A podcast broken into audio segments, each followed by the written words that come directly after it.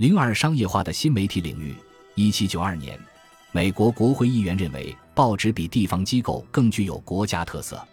在当年的邮局法案中，他们为报纸设定了相当低廉的邮政资费。这样一来，由于投递成本低廉，每个人都能订阅各地的报纸，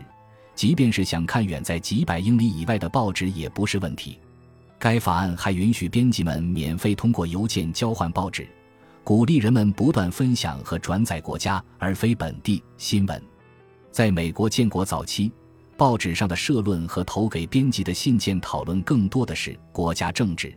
而非城市中发生的事。这种对国家政治事务的关注，对当时作为农业大国的美国来说意义重大。然而，能够制定国家政策法规的人，是在这个公共领域备受欢迎的人，也就是那些有权投票并且有钱的白人。联邦党派、共和党派和民主党派的各大报纸都在为争取这些白人选民而展开激烈的竞争。十九世纪。随着本土出生和移民到美国的人涌入城市，编辑们开始发现，这些城市对于报纸来说，既像利润丰厚的市场，也为新闻报道提供了丰富的素材，而读者也迫不及待地去购买那些可以为他们描绘和解读整座城市的报纸。在最大的城市里，这一现象很早就开始了。十九世纪三十年代末，纽约的报纸开始报道城市犯罪问题。并利用这些文章来为当地读者和居民揭示那些不为常人所知的秘密世界，如色情场所、监狱牢房、政客们的内幕等。十九世纪下半叶，各家报刊逐渐开始举办多种公民对话活动，范围不仅包括国家民族问题，更涉及诸如街道照明、贫民窟、公共设施费用以及新城市建设等问题。这些城市问题影响了很多当地居民。不管这些居民是否具有选举权，报纸举办的这些对话活动都扩大了他们的阅读受众。到了十九世纪的最后几十年，报纸已深深植根于城市之中。出版商从不认为办报纸仅仅是发发善心，为公民做做慈善，盈利才是他们的最终目的。十九世纪的出版商从报纸的订阅价格。来自各方党派的资助以及刊登广告等方面拼凑出办报的预算和利润。十九世纪初的报纸还担负着对土地、劳动力和航运服务等市场的协调作用，同时，他们还在小商品上做起了生意，但大多都是批发交易，如桶装糖浆或袋装的小麦等。报纸的分类功能在广泛的商业经济中发挥着节点的作用。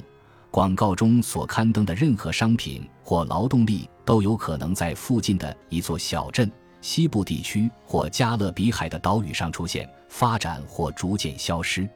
通过在城市中主办各类商业活动，报纸可以获取大量的广告收入。广告商也可从更加密集的经济活动中获益。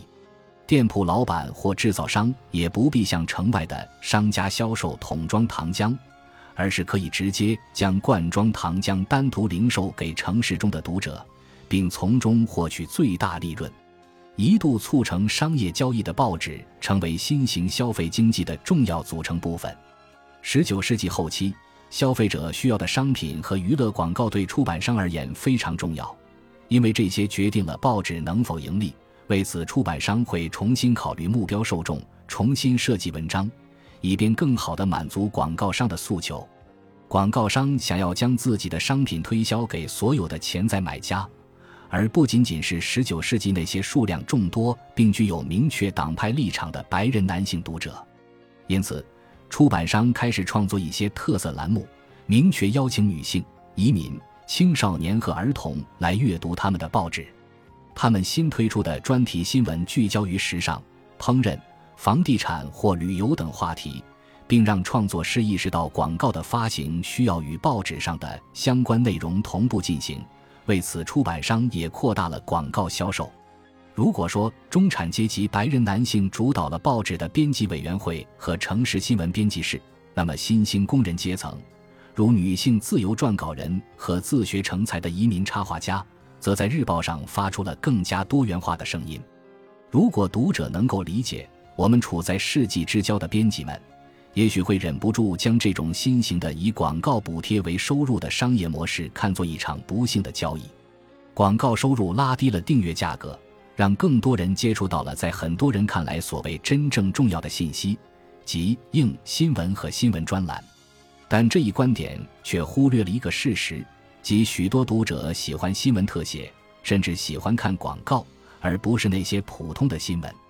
绝大多数的头版头条新闻。如外交关系、龙卷风、国家政治或骇人听闻的犯罪等新闻，都没有体现出读者的日常生活。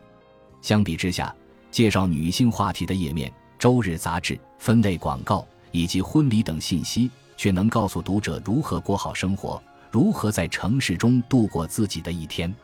男人们早晨读着体育版面上的笑话，兴高采烈地开始他们的一天；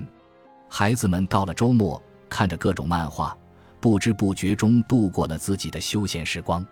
青少年们会向报刊的专栏作家咨询自己最为私密的问题。